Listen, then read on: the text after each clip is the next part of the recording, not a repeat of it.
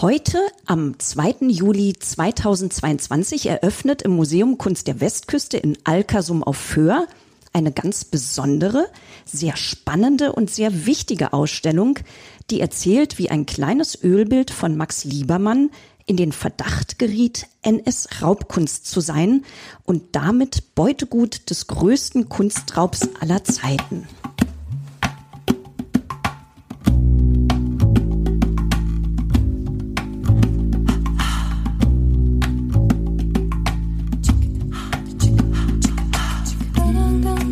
Hörerinnen und Hörer, wenn Sie jetzt mitten im Hochsommer an die nordfriesische Insel Föhr denken, dann denken Sie doch bestimmt als erstes an kilometerlange weiße Strände, an saftig grüne Landschaften, matschiges Wattenmeer oder hübsche redgedeckte Häuser.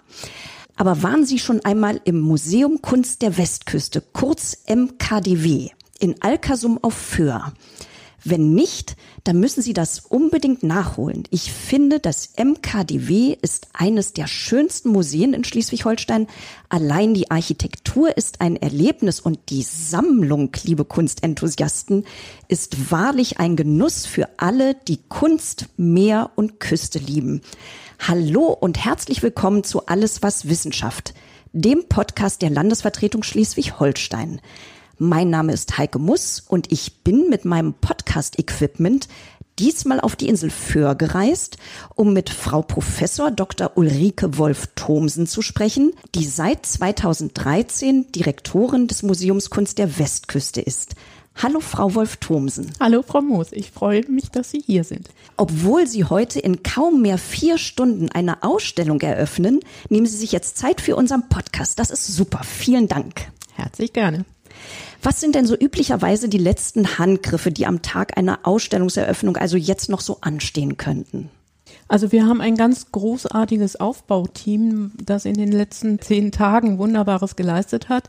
Wir hatten ja bis vorletzten Sonntag die Ausstellung Anna Anker, Sonnenlicht Skagen im Museum und einem aufwendigen Leihverkehr mit Kurieren, mit Transportunternehmen. Die musste ja erstmal abgebaut werden, um dann eben auch die neue Ausstellung wieder aufzubauen wo wir noch architektonische Veränderungen vorgenommen haben, wo wir in Saal 3 eine neue Lichttechnik eingebaut haben. Alles hat also maßstabsmäßig geklappt und ich bin sehr, sehr glücklich und ganz entspannt. Sehr gut. Dann können wir jetzt also ganz in Ruhe über eine Angelegenheit sprechen, die die letzten Jahre ihr Haus doch einigermaßen in Unruhe versetzt haben dürfte, stelle ich mir so vor. Immerhin ging es um den Verdacht, dass es sich bei einem Bild von Max Liebermann, das sich als Dauerleihgabe in ihrer Sammlung befindet, um ein Werk handeln könnte, das seinen jüdischen Besitzern in der Zeit des Nationalsozialismus durch Flucht und Vertreibung abhanden gekommen ist. Was ist das für ein Bild? Das ist eine wunderbare Ölstudie mit dem Motiv Wäsche trocknen die Bleiche. Es ist ein Gemälde, was Max Liebermann in den Niederlanden 1890 gemalt hat. Und es zeigt eine junge Frau in Rückansicht, die gerade Wäsche auf eine Wäscheleine aufspannt und auf der Rasenfläche vor ihr liegen weiße Laken ausgebreitet zum Bleichen. Es ist wunderbar pastos gemalt, eine, eine herrliche Ölstudie. Und 2017 kam in der Presse ein Artikel, der ja, die Frage stellte, die Suche nach der Frau mit Wäsche und äh, dieser Artikel stellte sich eben der Aufgabe, wo ist diese Ölstudie überhaupt geblieben? Man hatte den Verdacht, dass der Kunsthandel mauern würde, dass man den Nachfahren des jüdischen Vorbesitzers keine Auskunft gewähren wollte. Und ja, so, so kam der Ball ins Rollen. Und eine Leserin dieses Presseartikels hat sich dann an die Frankfurter Rundschau gewandt und hat gesagt, wieso? Ich habe doch eine Postkarte im Museum Kunst der Westküste auf Föhr erworben und das Bild ist doch da. Und natürlich haben wir auf diese Veröffentlichung sofort reagiert. Wir haben uns mit dem privaten Eigentümer dieses Werkes in Benehmen gesetzt und haben gefragt, wie sollen wir damit umgehen?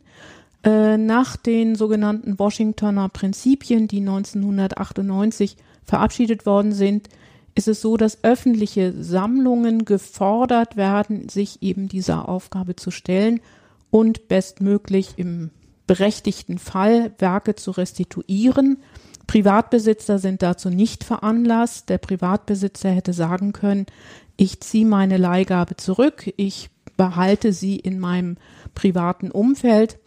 Aber in diesem Fall war es so, dass der private Eigentümer eben sich auch der Verantwortung stellen wollte. Er hat natürlich ohne Kenntnis dieser Vorgeschichte vor etlichen Jahren dieses Bild erworben. Er war überrascht über diesen, diesen Verdacht und hat gesagt, nein, ich möchte mich wirklich eben der Aufgabe stellen. Ich möchte eben auch bestmögliche Transparenz. Ich möchte eine Klärung dieses Falls. Und ja, es kam in der Tat dann auch wirklich zu dem Ergebnis, dass der Privateigentümer auch die sehr, sehr aufwendige Provenienzrecherche, die wir dann angestoßen haben, finanziert hat. Das Interessante ist ja, dieser Privatsammler hat das Bild 2006 erworben. Da war das Bild ja schon einmal untersucht worden und sozusagen vom Verdacht freigesprochen worden. Wie kam es denn jetzt zu einem erneuten Verdacht? Beziehungsweise wer hat eigentlich geprüft beim ersten Mal die Provenienzgeschichte und dann eben beim zweiten Mal?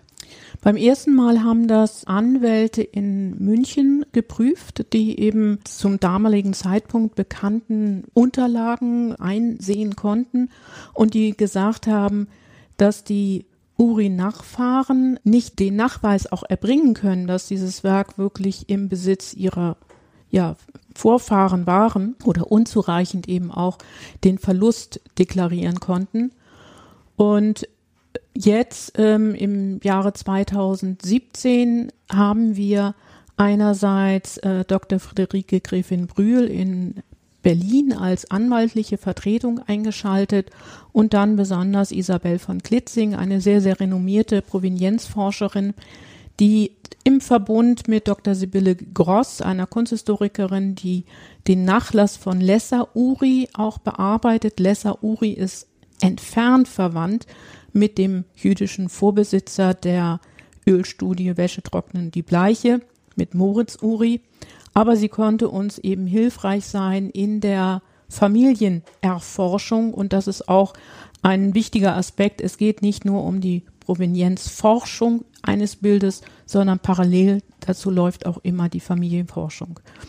Und wir haben im Verbund, also Friederike Griffin-Brühl, Isabel von Klitzing und ich haben ja in den vergangenen fast vier Jahren oder über vier Jahren eben intensiv uns mit diesem Fall auseinandergesetzt. Natürlich hatten wir dann auch die Unterstützung der Uri-Nachfahren. Das war ein anderer Familienzweig als diejenigen, die 2005 eben den Anspruch erhoben haben.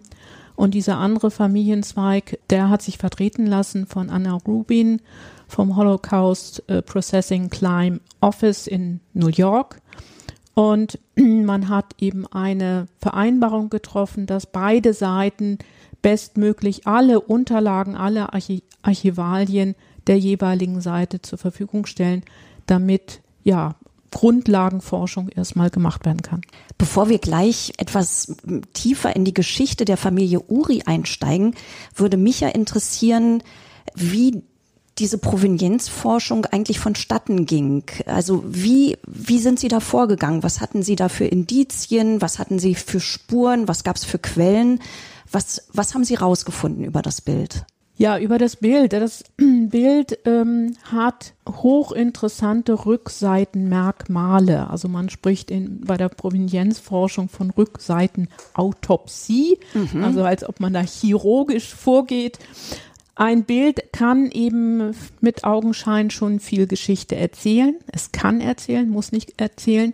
Aber eine Rückseite hat oftmals auch Ausstellungsaufkleber, hat Papieraufklebern mit irgendwelchen Nummern, hat Aufklebern von, von Auktionshäusern. Und in diesem Falle war es so, äh, dieses Bild hat in der Tat vier verschiedene Papieraufkleber mit Nummern, hat einen roten Zollstempel und hat eine Unterschrift. Und ähm, ja, wir haben uns der Aufgabe zunächst einmal gestellt, äh, was sind das für Papieraufkleber? Die haben also unterschiedliche Größen, unterschiedliche Formen. Die Provenienzforschung international ist leider noch nicht so weit. Ähm, mhm. Es wird äh, da aktuell versucht, äh, langfristig auch eine Datenbank zu initiieren, wo man all diese Vielzahl an Papieraufklebern mal einstellt und vielleicht weiß der eine oder andere schon, aha, dieser Papieraufkleber steht für Ausstellung München mhm. 1905 äh, große Kunstausstellung. Aber in diesem Fall wissen wir es leider nicht. Es können Inventarnummern sein, die man dann eben mit der Referenz dieses Papieraufklebers eben hat dokumentieren wollen. Wir wissen schlichtweg nicht. Dieser rote Zollstempel ist in der Tat hochspannend. Er, er zeigt die Aufschrift Berlin, Anhalter Bahnhof, Zollamt Berlin, Anhalter Bahnhof und den deutschen Adler. Mhm. Und war da auch ein Datum dabei? Nein, kein Ach, Datum, kein oh. Datum. Mhm. Aber auch keine NS-Insignien. Mhm. Ich bin zwar auch Historikerin, habe mich auch intensiv immer mit der NS-Zeit beschäftigt, aber mir war nicht klar, dass der NS-Staat nicht erst eben oder nicht bereits bei Machtantritt dann auch ihre NS-Insignien eingeführt hat. Wir haben in Deutschland ja also Tausende an Museen und das ist ja hochspannend. Ähm, es gibt auch das Deutsche Zollmuseum und an das Deutsche Zollmuseum habe ich mich gewandt und gefragt. Wo ist das? In Hamburg. Ah ja, in ja, Hamburg. macht ja Sinn. in Hamburg und ähm, habe eben eine Abbildung von diesem Aufkleber hingeschickt und habe gesagt, habt ihr vielleicht irgendwelche Hinweise von wann bis wann dieser Zollstempel Gültigkeit gehabt haben kann und bekam in der Tat eben diese Auskunft, dieser Zollstempel hatte Gültigkeit von 1922 bis zum 31. März 1937. 1937. Und dann hatten wir damit schon mal ein Datum, wo wir sagen können, konnten, aha, dieses Bild muss vor diesem Datum aus Deutschland ausgeführt worden sein. Aus welchem Grund? Und ob es zwischenzeitlich wieder auch eingeführt worden ist, all das sagt ja dieser Zollstempel nicht aus, sondern wir hatten nur eben ein Datum davor. Ob jetzt dieses Bild ausgeführt worden ist, um es dauerhaft auszuführen oder ob es vielleicht mit einem Zollstempel belegt worden ist, weil es für eine Ausstellung im Ausland vielleicht ausgeführt worden ist. Das konnte man nicht sagen. Und dann diese Handschrift, diese Unterschrift auf dem Bild, also das Gemälde ist auf nicht äh, Öl auf Leinwand, sondern hat einen hölzernen Träger. Mhm. Und der hölzerne Bildträger hat eben natürlich auch durch die Maserung ist die Handschrift nicht gut lesbar. Ja, man konnte rätseln, heißt das Selma Uri, also die Ehefrau des Vorbesitzers Moritz Uri hieß Selma. Zwischenzeitlich, also bevor dieses Werk dann 2005 damals erstmalig eben auch wieder auf den deutschen Kunstmarkt kam, war es im Besitz von Hans-Georg Karg, der war Besitzer des Hertie Warenhaus Konzerns, ähm, hatte eine große Liebermann-Sammlung. Und ja, dann rätselte man, heißt diese Unterschrift vielleicht karg, weil, weil man irgendwo ein ja, G vielleicht lesen konnte. Wir kamen nicht weiter. Das war also lange, lange, lange Zeit das große Rätsel. Mhm. Vielleicht, bevor Sie das Rätsel auflösen, vielleicht können wir ein bisschen zurückschauen, nämlich zur Familie Uri, zum Ausgangspunkt genau. Moritz Uri, der dieses Bild ja 1926 erworben hatte. Wie kam das Bild in seinen Besitz? Ja, also dass er seit 1926 es in seinem Besitz hatte, das ist jetzt auch erst äh, ein neues Forschungsergebnis. Ah, interessant. Moritz Uri war ein, also entstammte einer jüdischen Familie. Er hat zusammen zusammen mit seinem Bruder 1896 das erste Warenhaus in Leipzig gegründet. Dieses Warenhaus war ja ein unglaublicher Erfolg ähm, mit der Folge, dass er eben weitere Dependancen in Leipzig-Plagwitz in Berlin gegründet hat. Und ja, seine Schwester war verheiratet mit einem Unternehmer Schocken. Das ist auch eine große Unternehmerfamilie gewesen. Und diese beiden Familien haben ich glaube, diesen, diesen ganzen Warenhausbereich in Deutschland unglaublich ja exponieren können. Sie hatten eben auch gute Geschäftsverbindungen ins Ausland. So zu den Galeries Lafayette nach Paris, wo der Sohn von Moritz Uri dann auch tätig geworden ist. Also eine ganz berühmte Unternehmerfamilie, auch mäzenatisch sehr stark in Leipzig tätig. Übrigens, ich bin da, ich habe ein bisschen gegoogelt und habe mal geguckt, was man im Internet über die Familie findet und bin da auf der Website des Jüdischen Museums in Berlin fündig geworden. Da gibt's ein tatsächlich eine extra Seite zu dem Warenhaus. Da steht nämlich geschrieben, dass die Gebrüder Uri ihr Unternehmen, ich zitiere, mit innovativen Ideen, niedrigen Preisen bei großer Auswahl und zuvorkommender Bedienung zu großem Erfolg führten und wirklich ein unglaublich äh, soziales Engagement ja. gezeigt haben. Und das äh, wird auf der Website auch äh, beschrieben, wie attraktiv das Kaufhaus auch als Arbeitsplatz war. Es gab eine Bibliothek für das Personal. Für junge Mitarbeiterinnen und Mitarbeiter wurde eine obligatorische Fortbildungsschule mit unentgeltlicher Nutzung der Lehrmittel eingerichtet. Es gab einen Stiftungsfonds für Angestellte in finanzieller Not. Und zum fünfjährigen Dienstjubiläum gab es ein Sparbuch und schon 1913 bekamen die Angestellten drei Wochen Jahresurlaub bei voller Gehaltszahlung. Ja, also diese soziale Verantwortung der Mitarbeitenden gegenüber war extrem hoch, wirklich extrem hoch. Mhm. Nun war also diese Familie sehr anerkannt mhm. und äh, auch wohlhabend und irgendwann fing dann Moritz Uri an, sich eine kleine Kunstsammlung anzulegen. Ist das so richtig? Ja, wir wissen gar nicht, wie groß diese Kunstsammlung war. Wir wissen aber, dass er 1931 für eine Ausstellung im Museum für Bildende Kunst in Leipzig Werke zur Verfügung gestellt hat. Die Ausstellung hieß Kunst aus Leipziger Privatbesitz und ähm, er hat vier Werke eingereicht, unter anderem eben die Ölstudie Wäsche trocknen die Bleiche und drei weitere Werke. Ein weiteres Werk von Max Liebermann, Blumenterrasse am Wannsee, dann ein Werk von Gustav Courbet, ähm, das wir leider nicht identifizieren können, und ein Werk von Lessa Uri, Tiergartenstraße im Regen. Also er hatte ein Interesse, wenn man sich jetzt nur diese drei bekannten Werke vergegenwärtigt, für den deutschen Impressionismus. Und wie wir eben jetzt nachweisen können, wird er diese Werke 1926 eben erworben haben bei Paul Cassira. Paul Cassira war damals einer der bedeutendsten Kunsthändler in Berlin für impressionistische Kunst, hat natürlich eben auch gerade das Werk von Max Liebermann vertreten. Mhm.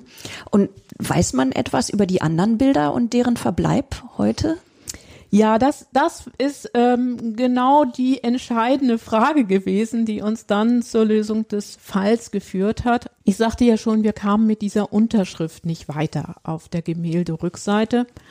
Und ja, dann kam, ich glaube, Isabel von Klitzing auf die entscheidende Frage, was ist eigentlich aus dem anderen Kunstbesitz geworden? Und wir hatten eben den Katalog aus dem Leipziger Museum von 1931, wo kurz nur der Titel des Bildes, der jeweiligen Titel ähm, vermerkt ist und eine Maßangabe für jedes Bild, aber keine Abbildung. Und so äh, haben wir eben die Recherche angestrengt, ja, wie sahen überhaupt diese Bilder aus? Man muss sich immer vergegenwärtigen, das war auch im Falle der Bleiche. Liebermann hat nicht nur ein Bild gemalt mit dem Motiv der Bleiche, sondern gerade 1890 eine ganze Reihe. Mhm und oftmals mit identischen Maßen. Und man muss auch immer wieder auch sich vergegenwärtigen. Natürlich gibt es Tippfehler in Büchern, gerade in der damaligen Zeit. Und ja, vielleicht ist dann Zahlendreher passiert. All das hätte man oder musste man mitdenken.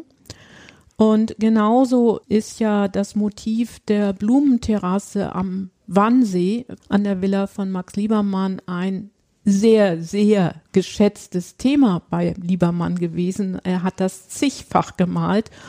Und dann wirklich zu gucken, kriegen wir das hin, dass wir nun exakt diese Blumenterrasse finden. Das ist natürlich sehr, sehr rechercheaufwendig gewesen, aber es ist uns dann in der Tat auch geglückt, dass wir sowohl das Werk von Lessa Uri mit der Tiergartenstraße als auch das Parallelwerk von Max Liebermann mit der Blumenterrasse haben ausfindig machen können. Beide Werke befinden sich in Privatbesitz. Mhm. Das erschwert das natürlich auch immer, wenn es öffentlicher Besitz wäre oder ähm, eben in öffentlichen Sammlungen ist das äh, ein leichtes oder leichter als eben in Privatbesitz. Also wir haben auch viel Unterstützung auch aus dem Kunsthandel bekommen, die uns äh, Hinweise gegeben aha, haben. Also das war wahrscheinlich die entscheidende Spur, vermute ich, aus dem Kunsthandel. Oder wie, ja, wie, auch, wie haben Sie diese privaten Sammler gefunden? Äh, durch den Kunsthandel. Ah ja. Also durch also es hat noch, noch eine andere Bewandtnis, das erzähle ich gleich. Ich mhm. komme jetzt nochmal auf diese Bilder zu sprechen. Wir haben sie in der Tat gefunden und Gott sei Dank hatten die Händler, die vorab diese Werke dann eben mit ihnen gehandelt haben, auch von der Rückseite fotografiert und so konnten wir sehen, was steht denn bei denen auf der Rückseite. Und in der Tat haben diese beiden anderen Vergleichswerke auch eine Unterschrift. Und zwar die identische Unterschrift zu eben unserer Ölstudie.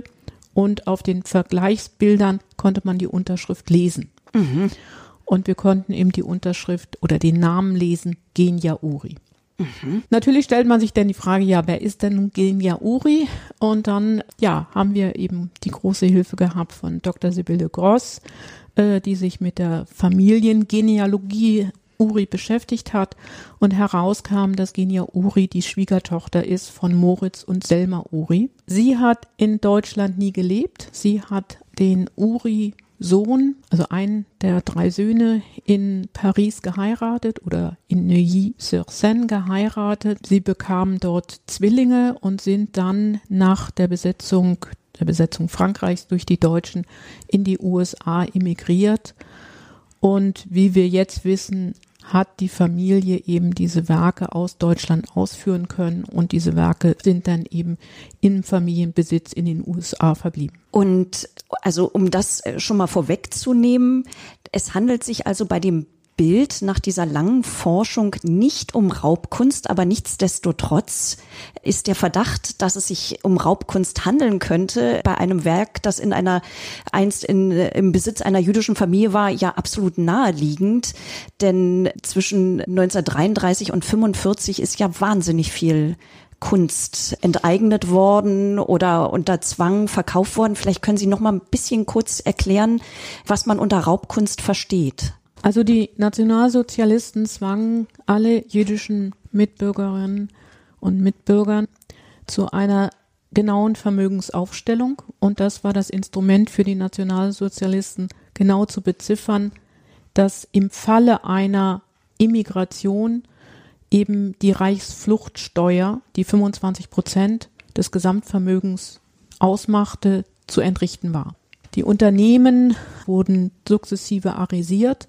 So war das auch im Falle der Familie Uri, dass dann nach ähm, der Reichs, sogenannten Reichspogromnacht 1938 die Unternehmen komplett arisiert worden ist und man ja das Vermögen eben eingezogen hat. In dem Fall bei Moritz Uri war es so, dass er immer schon sehr krankheitsanfällig war. Er hatte also eine Herzschwäche und hat sich seit Beginn der 1930er Jahre immer auch für Sanatorienaufenthalte in die Schweiz zurückgezogen. Und so war es auch, dass er 1938 zu einem Klinikaufenthalt in die Schweiz kam. Und das ist zugleich für ihn auch ja der Schritt in die Immigration gewesen. Also er und seine Frau sind dann in die Schweiz emigriert und er ist dort krankheitsbedingt auch verstorben. Seine Frau Selma Ori ist dann über England in die USA emigriert und alle oder die vier Kinder sind genauso eben in die USA emigriert. Und zu dem Zeitpunkt waren dann also die Bilder, über die wir sprechen, schon in Paris bei der Schwiegertochter das, das Genia? Dürfen, das dürfen wir vermuten. Also Genia Ori hat nie in Deutschland gelebt. Mhm. Ähm, wir wissen aber, und wir haben genügend Dokumente darüber. Es gab lange Listen von Umzugsgut dieser Familie. Sie konnten über Amsterdam die Werke nach New York verschiffen Und es gibt eben auch nochmal Umzugsgut, was über die Schweiz ging. Also das waren 422 Kilo, ähm, mhm. also auch eine wirklich stattliche Größenordnung. Und wir da dürfen davon ausgehen, dass sich innerhalb dieses Umzugsguts auch die Kunstsammlung befunden hat. Es war Umzugsgut auch eingelagert worden in Berlin. Das sollte auch transportiert werden. Dazu kam es aber nicht. Also 1941 wurde es der Gestapo erlaubt, sich des Umzugsguts aller jüdischen Mitbürgerinnen und Bürger anzunehmen. Und dieses Umzugsgut ist dann in Berlin versteigert worden, so auch das Umzugsgut oder das ein Teil, ein kleiner Teil des Umzugsguts in Berlin. Und natürlich ging es den Nazis immer darum, auch bestmöglichen Profit zu schlagen. Und so ist ein Sachverständiger, damalig eben ein Sachverständiger beauftragt worden, das Umzugsgut genau hin zu überprüfen, ob besondere Werte sich in, diesen, in diesem Inventar befunden hat. Der hat das geprüft. Also wir haben eine genaue Aufstellung. Das ist also normaler Hausrat gewesen, also Bettwäsche, äh, Handtücher, ein Sofa, Geschirr und, und dergleichen. Kein Kunstwerk von Wert.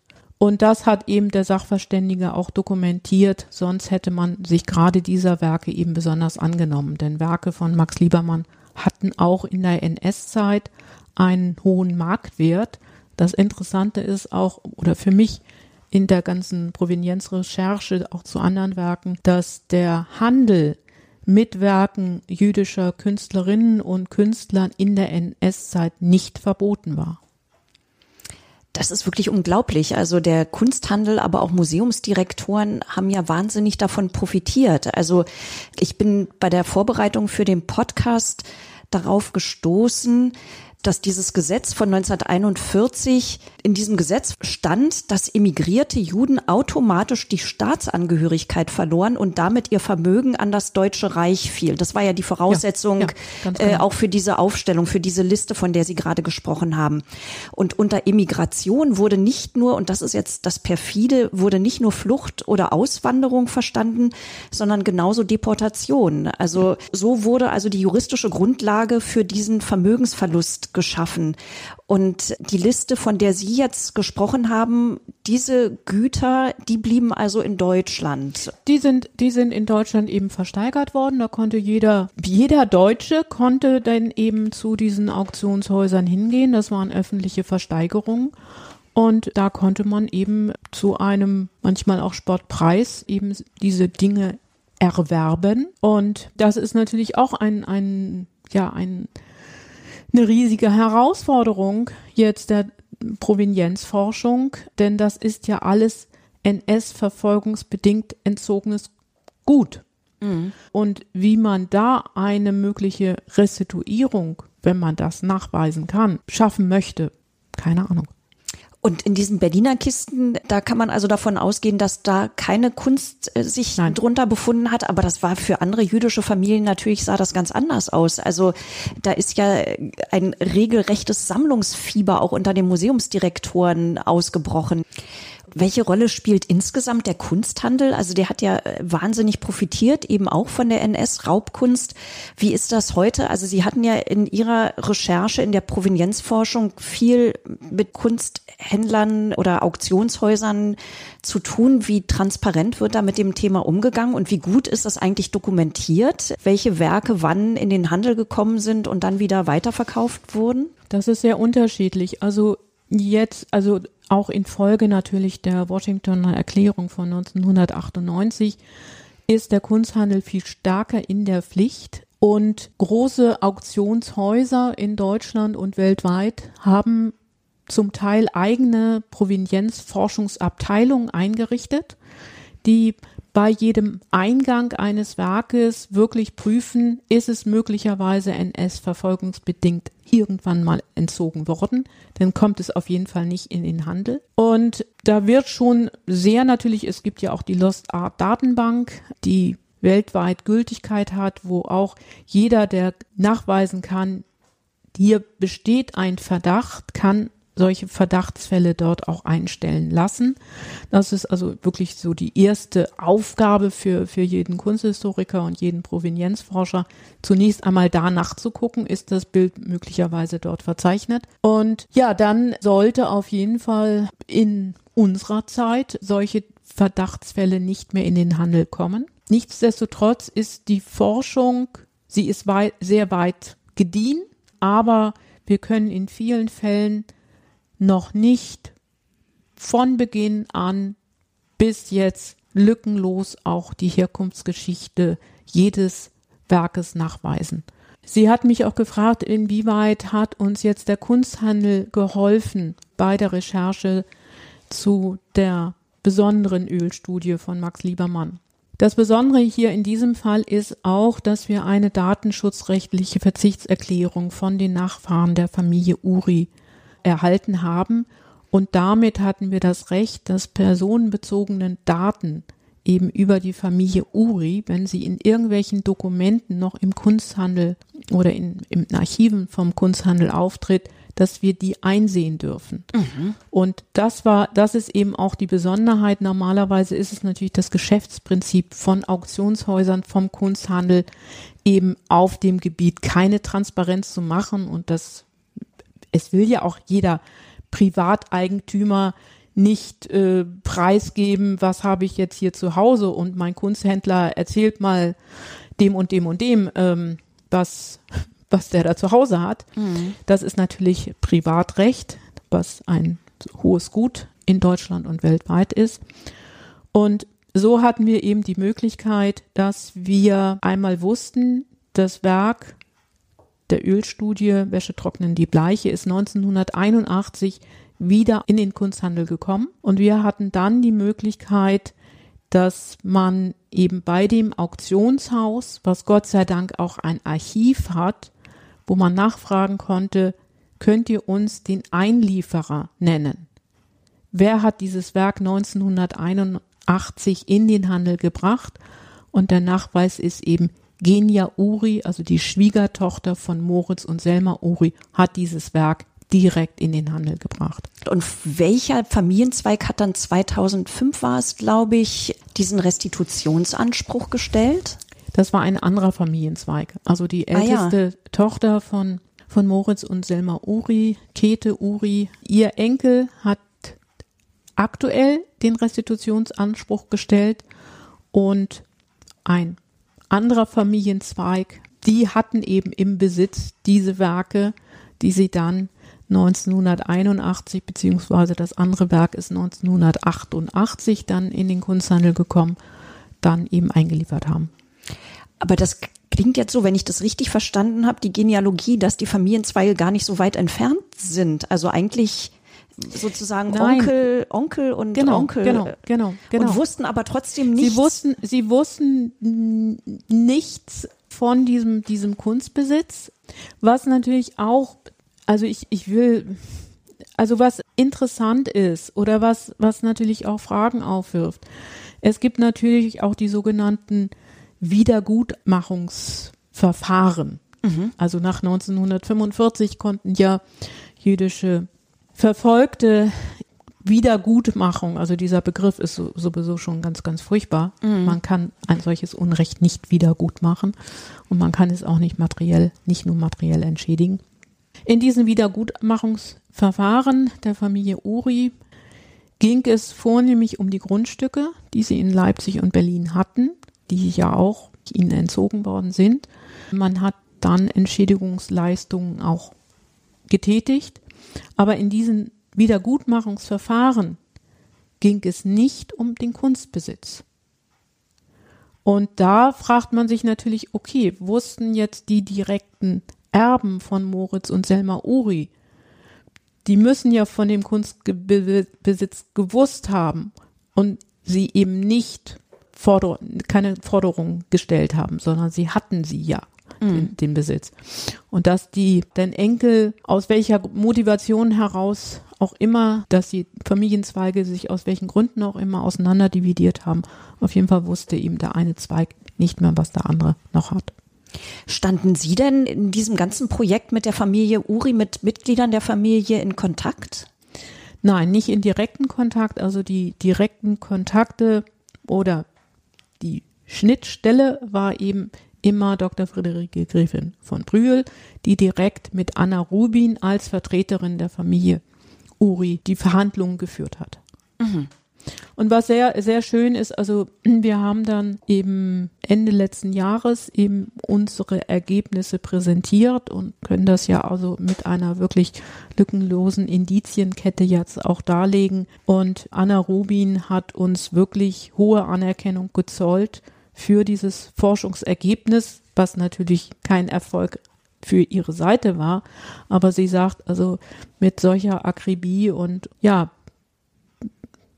hoher Respekt. Ja, nun muss man, glaube ich, betonen, dass Sie zu all dem nicht verpflichtet gewesen wären, denn Sie haben vorhin schon mal von den Washingtoner Prinzipien von 1998 gesprochen, in denen die Selbstverpflichtung den öffentlichen Museen auferlegt wurde, oder wie würden Sie das formulieren? Es ist keine, es ist keine Selbstverpflichtung, sondern äh, 1998 haben sich in Washington viele Staaten bereit erklärt zu sagen, wir möchten eben alle öffentlichen Museen aufrufen, die Provenienz ihrer Kunstwerke zu recherchieren und wenn es Restitutionsfälle gibt, dann verpflichten wir uns als Staaten auch diese eben, dass eine Rückgabe dann auch möglich wird. Mhm. Da unter dieser Washingtoner Erklärung dazu sind nicht Privateigentümer und nicht private Museen verpflichtet. Für uns als privates Stiftermuseum im Museum Kunst der Westküste, wir unterstellen uns freiwillig eben diese Erklärung und wir möchten natürlich auch, wir, wir haben ja auch, wir sind ein, ein insofern auch ein semi-privates, semi-öffentliches Museum. Äh, wir haben eine herausragende Kunstsammlung und natürlich möchten wir da auch bestmögliche Transparenz auch schaffen. Nun ist Ihr Museum ja noch gar nicht so alt. Wann äh, wurde es eröffnet?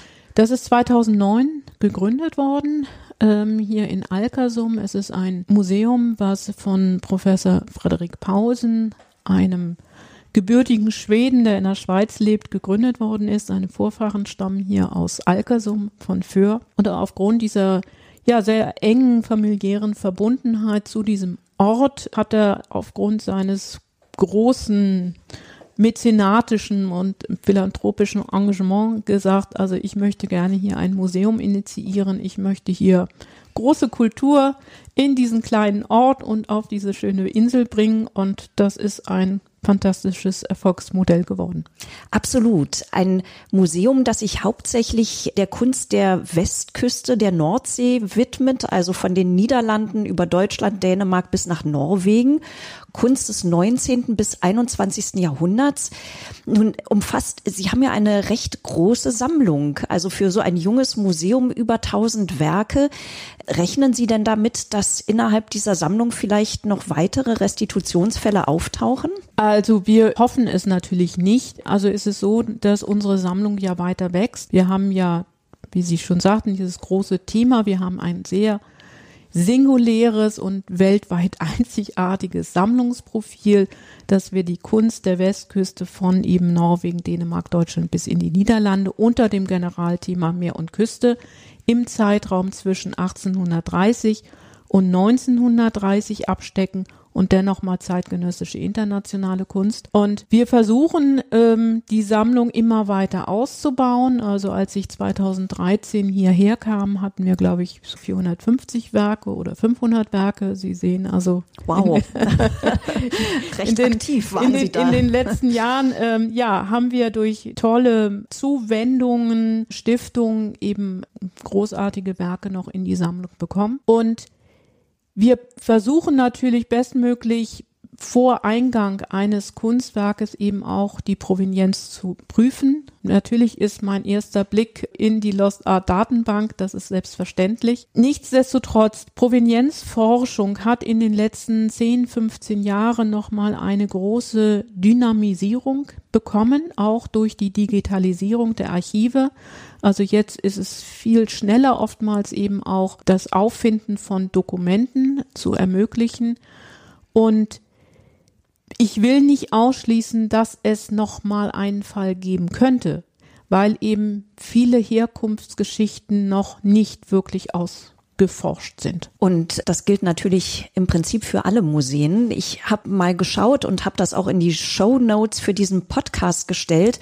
Also auch die schleswig-holsteinischen öffentlichen Museen waren da sehr, sehr aktiv und haben das sehr schön dokumentiert, was an Provenienzforschung bis jetzt dort geleistet wurde. Ich habe mal die ganzen Links zum Museumsberg Flensburg, zur Kunsthalle zu Kiel, auch zu Schloss Gottorf und zu den Lübecker Museen in die Show Notes aufgenommen genommen und kann nur dazu auffordern, liebe Hörerinnen und Hörer, da mal reinzuschauen. Ja, Frau Wolf-Thomsen, für diesen Moment jetzt erstmal danke ich Ihnen ganz herzlich für diese Einblicke, die Sie uns hier gegeben haben in die Ausstellung. Wer jetzt Lust bekommen hat, sich die Ausstellung anzuschauen, die läuft noch bis zum 18. März, glaube ich, ja. äh, 2023. Und ein Besuch auf Föhr lohnt sich immer. Und äh, dazu möchte ich ganz herzlich einladen. Vielen Dank für das spannende Gespräch. Herzlich gern. Wir haben eine kleine Broschüre zu diesem Thema gemacht mit dem Titel die Provenienzgeschichte Max Liebermanns Ölstudie Welche trocknen die Bleiche, wo wir ja unsere kriminalistischen Spuren eben auch darlegen und diese Broschüre ist bei uns zum Preis von 10 Euro zu erwerben. Ja, super. Vielen Dank. Sehr gerne.